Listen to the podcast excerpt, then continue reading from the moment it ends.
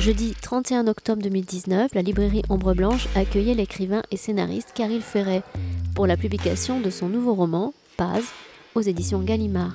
Bonne écoute.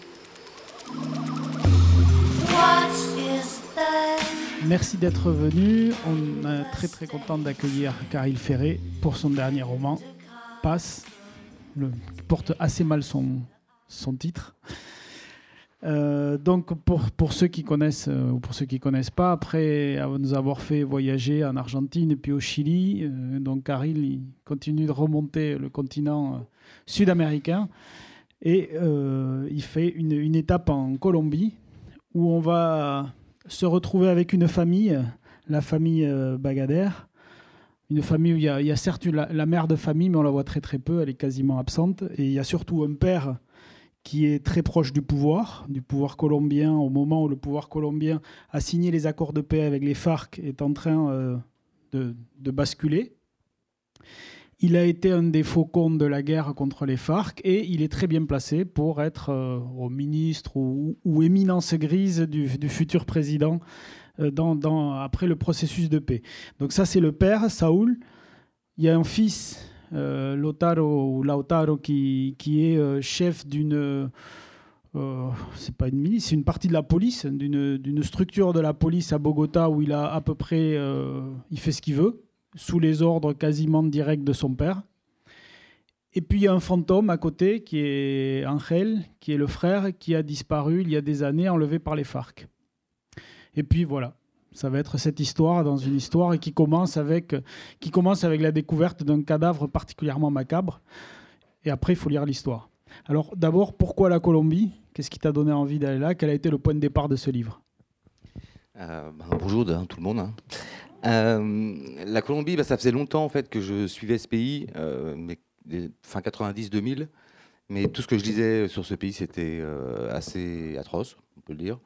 Bon, c'est la plus vieille guerre civile au monde, euh, 1948. Euh, donc tout de suite, ça m'interpelle. C'est un peu, ça m'a envoyé à l'apartheid de, de, sur l'Afrique du Sud.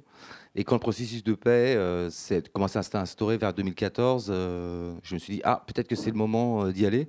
Parce qu'en Colombie, jusqu'au début 2010, en gros, on se faisait... Euh, bon, je parle même pas de la population, de ce qu'ils ont pu subir depuis 70 ans, mais en tant que, que, que personne lambda qui vivait là-bas, on se faisait enlever, en fait. Et tout le monde avait un tarif. C'est-à-dire qu'un prof, c'était 2000 euros, un chef d'entreprise, 50 000, etc. Donc euh, je me disais, bah, tiens, un écrivain français, forcément, ça doit valoir quelque chose.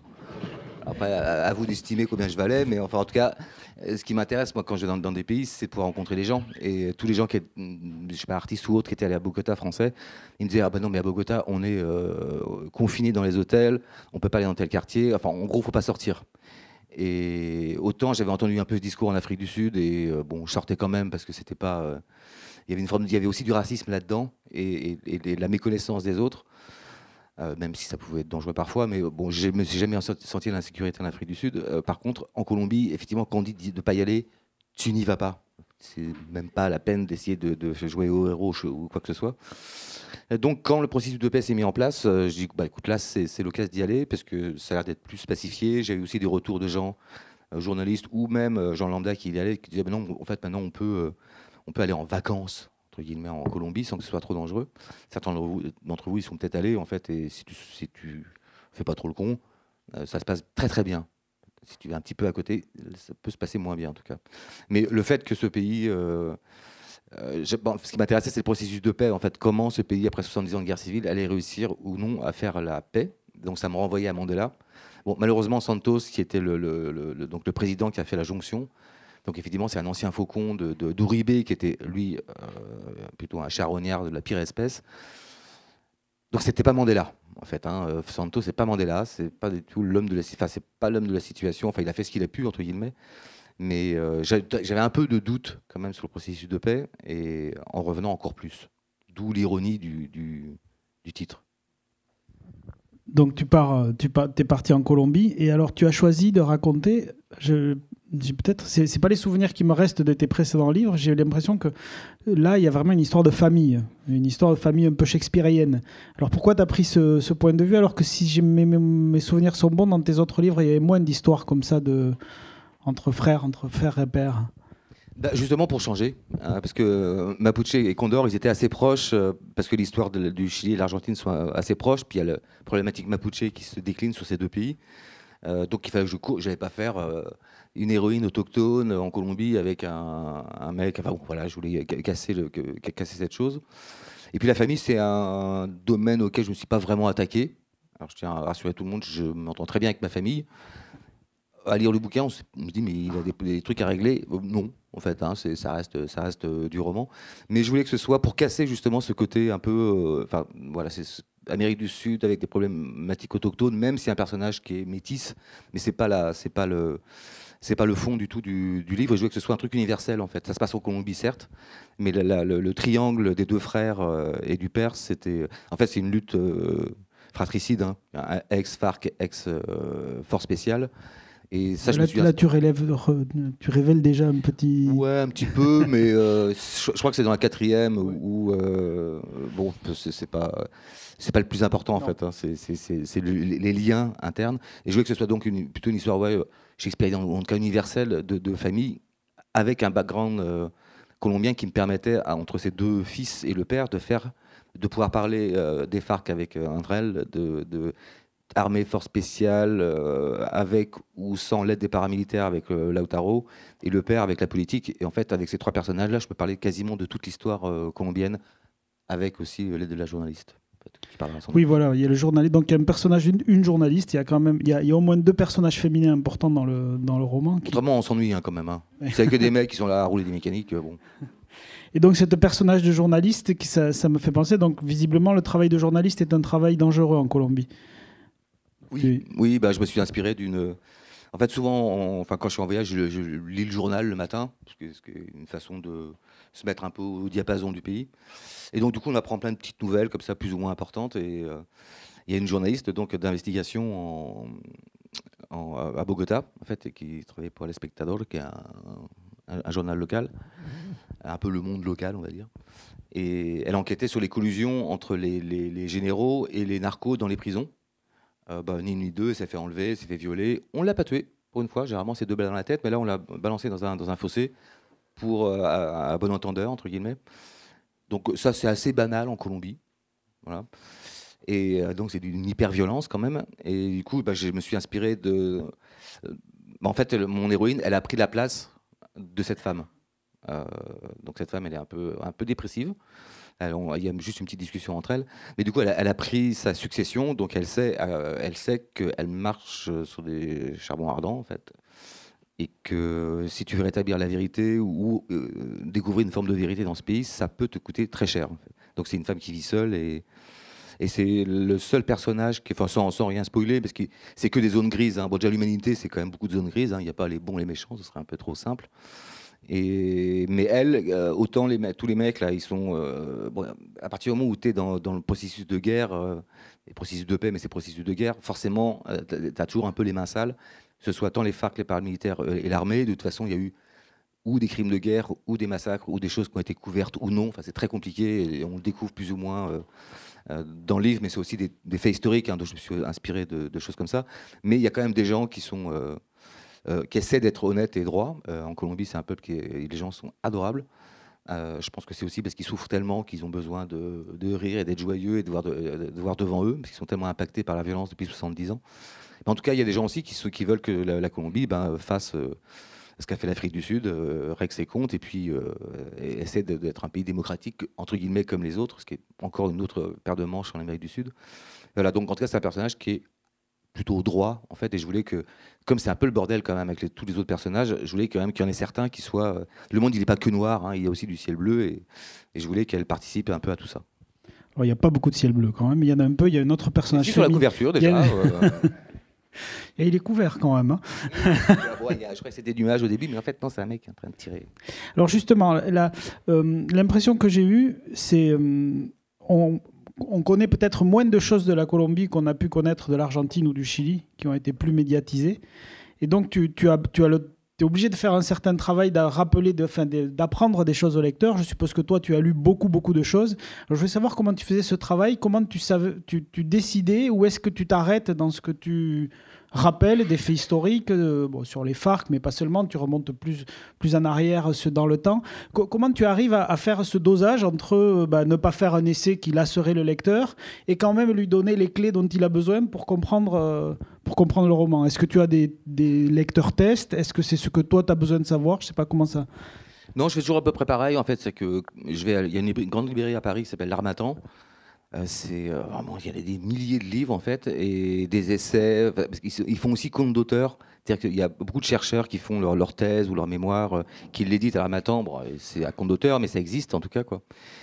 Et du coup, c'est des bouquins qui sont pas trop, ils sont rarement disponibles en fait, quoi. Ils sont où il faut les commander et tout. Mais quand j'arrive, forcément, tu as un, coin Colombie, en fait. Donc, tu as 300 livres, en fait, quoi. Et je tombe toujours, d'abord, enfin, je trouve toujours, dans, mais pour les autres pays, c'était pareil, il y a toujours le livre d'histoire, enfin, de l'histoire du pays qui est référence, en fait.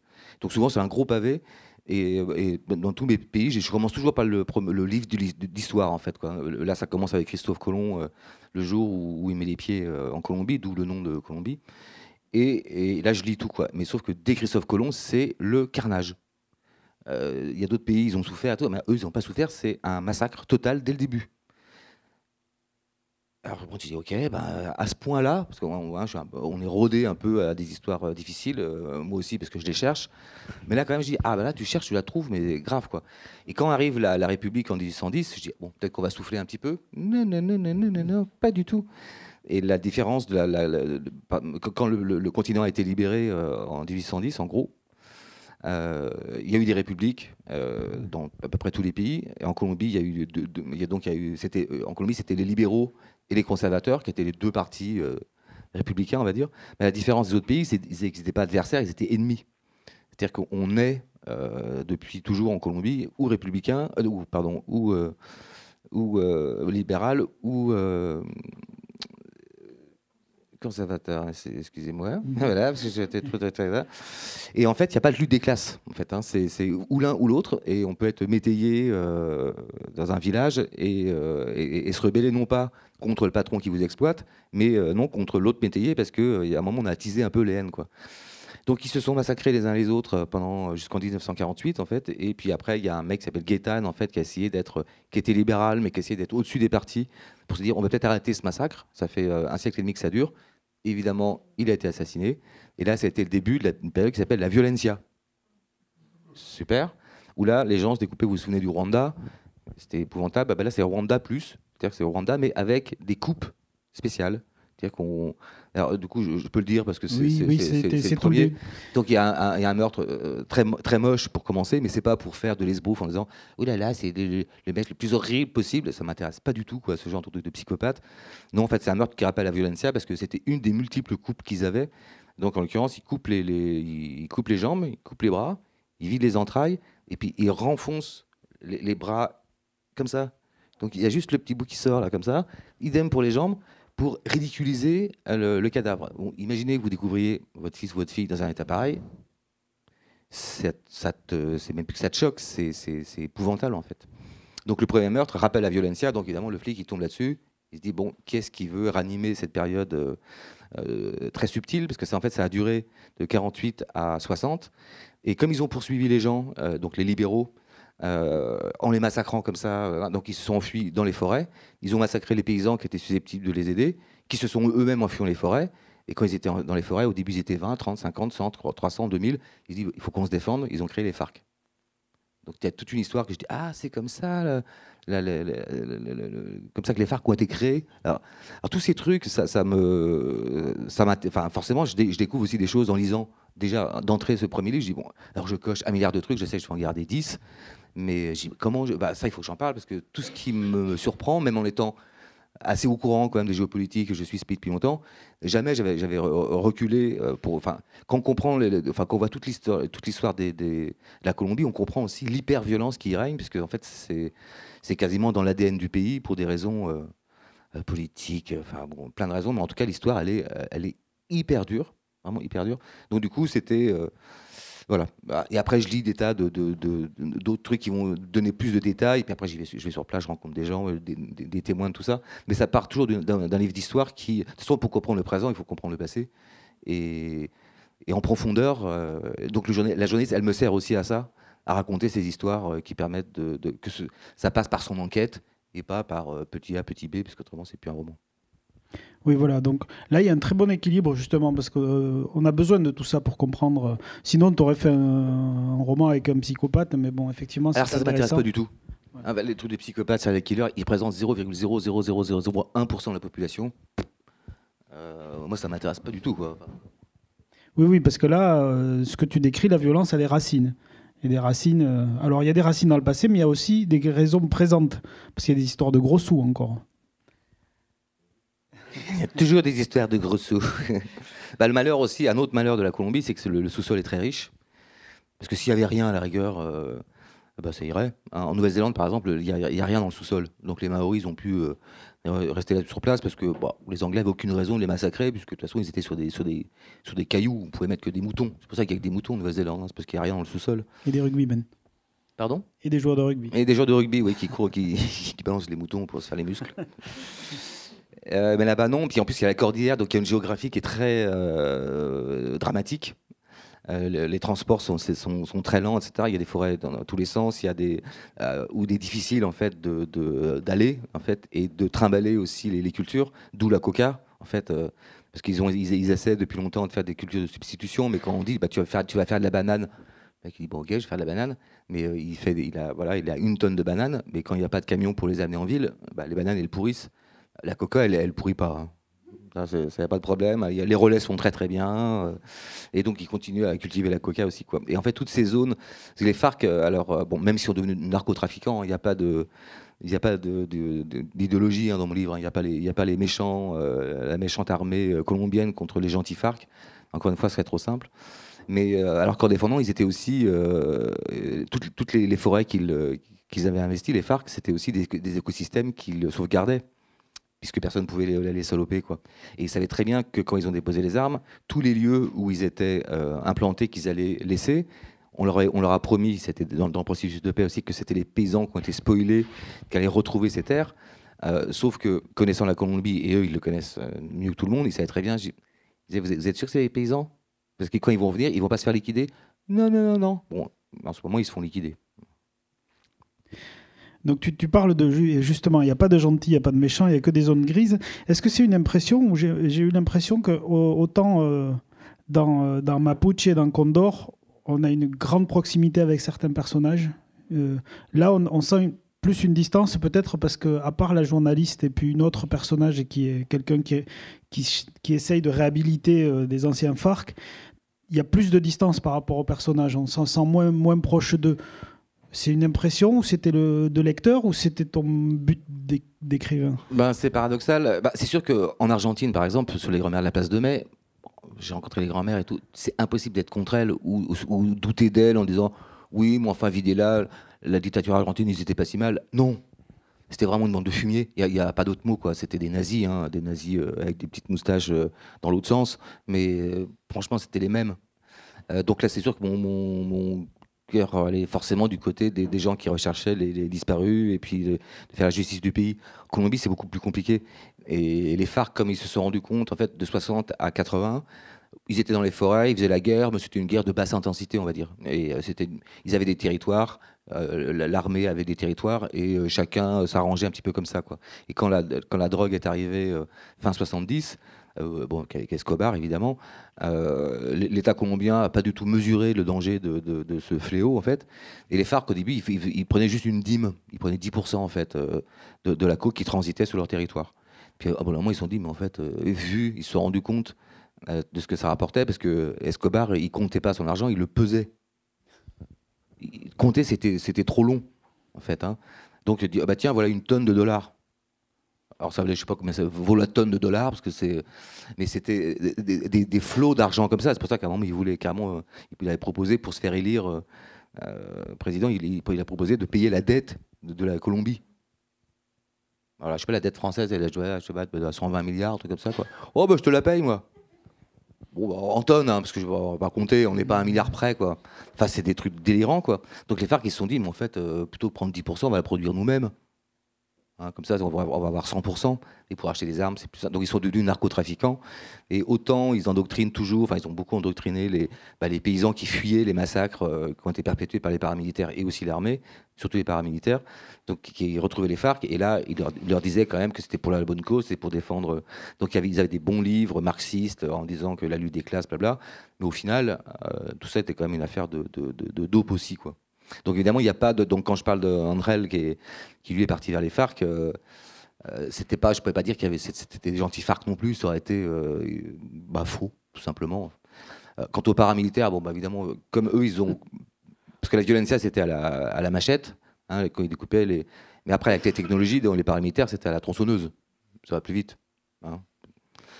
Donc évidemment, mon cœur va pas au mec qui découpe d'autres à la tronçonneuse, forcément.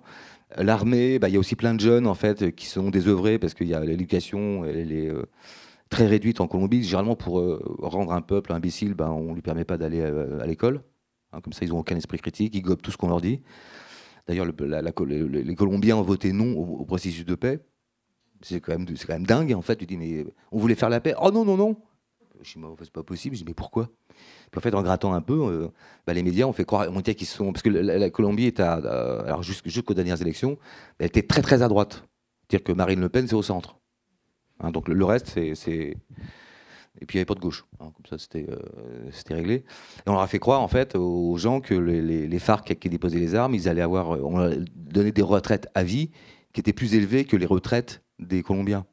Donc, euh, donc contre raconte n'importe quoi, bon, entre la fake news. Euh, après, hein, au Brexit, ils, enfin, les Anglais sont censés être euh, éduqués et ils ont fait à peu près la même chose. Hein. Bon, je fais un petit parallèle qui est un peu tordu, mais et donc et donc et donc quoi ben, Parler de la distance par rapport à certains personnages. Ah oui, voilà. Bah, il y a aussi donc, ouais, dans l'armée, il y a aussi des, des, bah, des, jeunes qui, bah, au moins, ils ont un boulot, au moins ils sont bah, ils, sont, ils sont encadrés, en fait, quoi.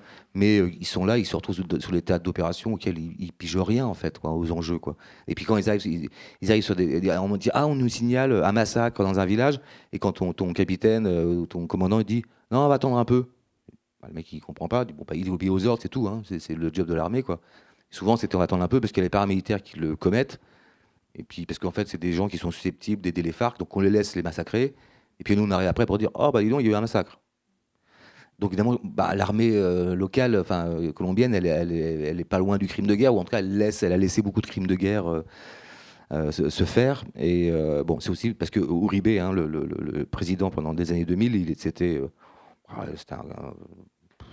un, salopard quand même. Enfin, c'était l'escadron de la mort. Enfin, il a, laissé faire tout ça pour nettoyer le pays. Quoi. Donc tout, tout bah, comme mes deux frangins, plus le père qui est au niveau politique, à E3, bah, il y a toute l'histoire de la Colombie, mais alors, du coup, on, nage dans un marigot quand même où, euh, où c'est pas évident d'avoir les, d'être honnête, en tout cas. quoi. Mais quand même, euh, ce qui est un peu euh, paradoxal, c'est que le, donc, le, personnage de Lautaro, donc, qui est le, l'ancien force spécial qui est devenu le chef de la police de Bogota, pour aller vite, il, il est sexiste, il est raciste, enfin, il, a à peu près toutes les tares masculines, en tout cas, quoi. Euh, donc moi j'estime comme ça au départ qu'il c'est le, mon, opposé, mais par contre je l'ai eu tout de suite. Tout de suite j'ai su l'écrire. Parce que ce les personnages, moi j'ai souvent c'est un peu des Playmobil. Hein. Pendant la première année d'écriture, ils sont un peu grossiers. Euh, je les cherche en fait, quoi. Et je repasse plein, de fois, plein de fois, plein de fois. Puis jusqu'à un moment, je dis ah bah tiens, je trouve un petit truc, un trait de caractère qui va l'humaniser, etc. Alors lui, mais tout de suite, le mec qui est soi-disant l'opposé de moi, alors lui, par contre, je le connaissais hyper bien. Alors, je ne sais pas quoi dire, sauf que, euh, voilà, je, ne suis pas un chevalier blanc, je dois avoir un chevalier gris qui, qui est euh, au fond de moi-même aussi. Mais euh, ce qui était bien pour moi, en tout cas, c'est que j'ai gagné un an d'écriture. Généralement, il faut à peu près trois ans pour écrire ce type de livre. Et là, je l'écris en deux. Mais parce que ce personnage de Lautaro qu'on voit bah, bah, un tiers du livre, en tout cas, et qui, qui tient le livre, il bouge, hein, heureusement. Hein. Mais comme je l'ai eu tout de suite dans les mains, en fait, c'est comme si je le connaissais déjà. Bah, du coup, ça m'a fait gagner un an, un an d'écriture. Donc j'étais content quand même. Merci euh, Lautaro. tu devrais prendre des, salauds plus souvent. Ouais, je vais prendre que des salauds. mais c'est pas vrai. Il, a, il, a toutes les tares masculines, mais il a un truc. Il a quand même de l'humour. Et, il a un humour qui est assez noir, hein, forcément. Mais des fois, on se demande, même dès le début, s'il joue pas un petit peu à, au bad boy, en tout cas, quoi, ou au, très méchant garçon. Et heureusement, il bouge euh, grâce, grâce, à l'amour. Non, non, mais c'est vrai que c'est le personnage peut-être euh, le plus. Oui, auquel on va finir par s'attacher à notre corps défendant alors qu'on ne pensait pas, on ne pensait pas en arriver là. Et alors avec ces trois personnages effectivement qui font un triangle, tu décris à peu près toute la Colombie, mais à, partir de là, eux, ils vont bouger aussi physiquement, et tu vas nous décrire des, poches de Colombie qui ont l'air d'être sorties du monde encore, même de ce monde colombien, que ce soit un village euh, aux mains d'espèces de, petits narcos euh, de, qui tiennent à la prostitution, qui ont l'air de pouvoir faire ce qu'ils veulent dans leur coin parce qu'ils sont paumés. Un autre euh, sur la côte qui est inaccessible complètement. Et je ne parle même pas du quartier dans Bogota. Et donc, à partir de ces trois personnages qui sont quand même des, personnages issus de la, bourgeoisie d'une certaine façon, donc qui connaissent les lieux de pouvoir en quelque sorte, que ce soit pouvoir de, de l'armée, pouvoir politique ou pouvoir de la révolution. Enfin, de, Et après, il y a encore d'autres poches qui ont l'air d'être encore pires, quoi. C'est assez étonnant ce que oui, il y a plusieurs strates en fait. En... il y a quand même, euh, pour la première fois de, bah, depuis que j'écris des livres qui se passent à l'étranger, il y a quand même une, zone où je suis pas allé, où je, où je mets une, plusieurs scènes en fait. Ça s'appelle dans, dans, le Nariño, qui est dans le sud. En fait, c'est une zone rouge euh, ce qu'ils appellent une zone rouge en fait, où il y a toujours la, culture de la coca évidemment, mais surtout les narcos sont toujours là, les propriétaires terriens qui souvent étaient d'anciens narcos, surtout le LN en fait c'est l'autre guérilla d'extrême gauche qui n'a pas eux pas déposé les armes, donc en fait c'est une zone rouge où on peut pas aller en fait, donc j'ai pas pu y aller. Et puis euh, vu ce qui s'y passe, parce que par contre j'ai eu plein de récits de ce qui se passait là-bas, pas, pas trop envie d'y aller non plus. Je veux dire que là, c'est super dangereux. Donc c'est des, des... Comme j'étais en Équateur, juste à côté, au niveau ambiance, euh, jungle, tout ça, ça je connais. Mais, par contre, euh, l'ambiance hyper dangereuse de, euh, de cette région, là, j'y suis pas allé. Quoi. Par contre, sur la côte pacifique, là, j'y suis allé parce qu'en fait, c'est, on, peut y aller avec un, petit coucou. En fait.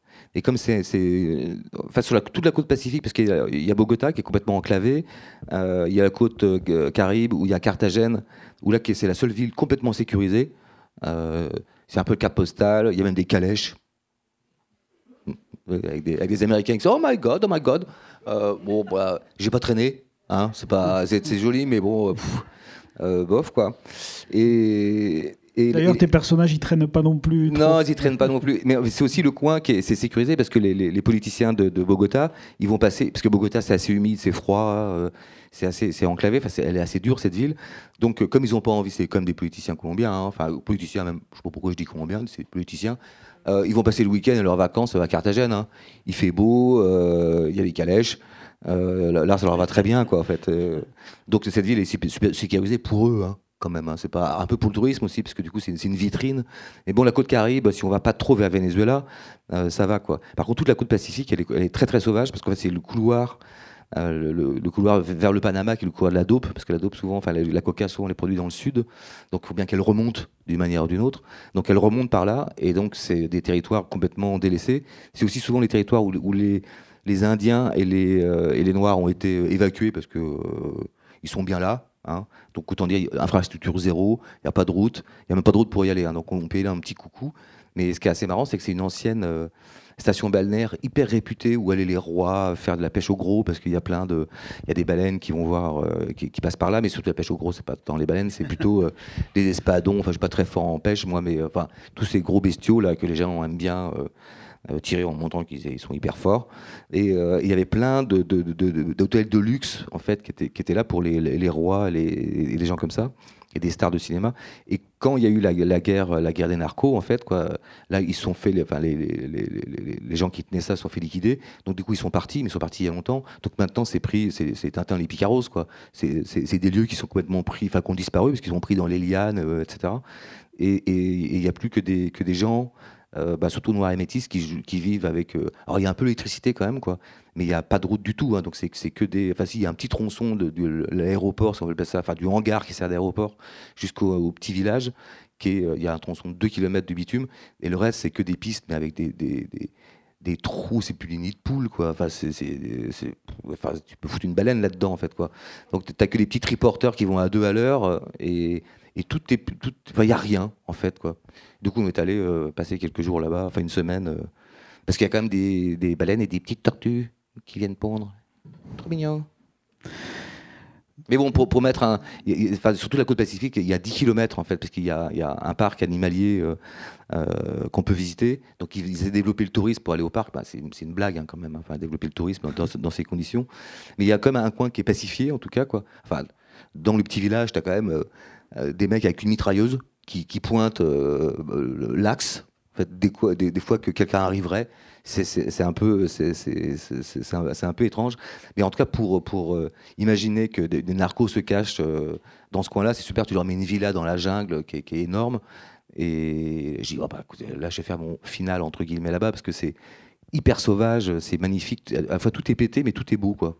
Un peu comme la, la Colombie oui, alors c'est le, premier final, on peut dire, puisqu'il y a après un final du final. Est-ce que tu sais à l'avance, alors on va pas dire qui meurt et qui survit, pour ceux qui n'ont pas lu, mais est-ce que tu sais à l'avance qui c'est que tu vas sacrifier quand tu démarres ton bouquin, ou c'est ça se fait dans le, dans le flot? En général, oui, je sais.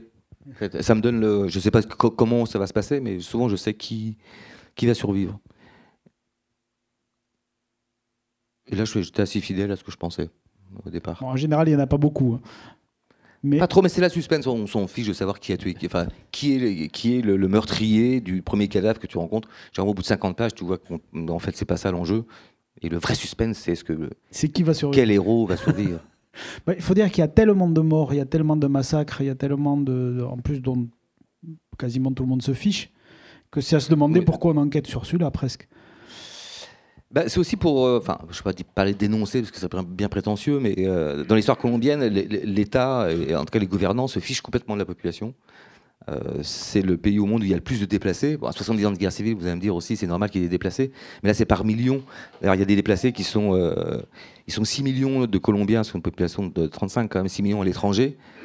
Euh, pour fuir les massacres. Et à l'intérieur du pays, ils sont aussi plusieurs millions déplacés dans leur propre pays. Et quand euh, c'est des gens qui sont déplacés parce qu'ils fuient les massacres, et quand ils arrivent bah, dans une dans une ville, euh, il n'y a pas la Croix-Rouge pour les, pour les accueillir, il n'y a pas de structure gouvernementale pour les aider, en fait. Quoi. Ils sont, c'est vraiment des, des laissés pour compte alors qu'ils sont victimes. Et du coup, ça crée des, ça, ça crée des situations assez horribles. Et c'est pour ça que les les banlieues ou en tout cas les, les, zones, euh, bah, a des zones non-droit parce que euh, rien n'est fait pour, pour ces gens-là. Donc évidemment, ils ne comptent pas. D'ailleurs, le Uribe a, fait un programme pour, euh, pour liquider ces gens-là parce qu'il y a un peu trop, un peu trop de racailles en fait. Quoi. Donc c'est une de peine de mort déguisée. Enfin, ils ont plein de coups tordus, quoi, vraiment tordus pour ne pas s'occuper de ces gens-là, sauf à les liquider. Donc vous comprenez que c'est donc le titre est assez ironique. T'aimes bien les titres courts d'ailleurs. Je crois que. Est-ce qu'un jour tu comptes euh, écrire un bouquin avec un titre euh, long ou... eh ben, souvent quand bah, parce que j'ai une autre série avec, avec l'autre série oui c'est plus long en fait, quoi, et le, truc est plus long et on dit ah oui mais euh. en fait les, titres de, sur les qui se passent à l'étranger bah, souvent le titre en fait il, s'impose tout seul enfin j'ai commencé avec Aka parce que dans Aka ça désigne quand même pas mal c'est autour des Maoris bon, une danse de guerre, un cri de guerre, à euh, ah bah, ça, allait très bien. Ou tout, c'est un processus de vengeance euh, dans un autre bouquin qui est euh, tout, enfin, au moins aussi violent. Mmh. je dis, bah tiens, c'est pas mal ça en fait. Ça, ça percute un peu. Quoi. Oui, c'est très bien, ça percute. Après, je vais faire deux lettres, là j'ai trois lettres, deux lettres. Bon, eh ben, donc rendez-vous en, Alaska, enfin non, non, pas en Sibérie, pardon, en Sibérie, pour le prochain, pas chez, pas chez l'ennemi. Tu vois, je peux leur dire en ça. Sibérie. Mais, trahi. Donc euh, rendez-vous en Sibérie pour le prochain. Merci Karine, merci d'être venu. Puis ben, vous allez pouvoir venir discuter avec lui et vous faire bah euh, dédicacer les livres.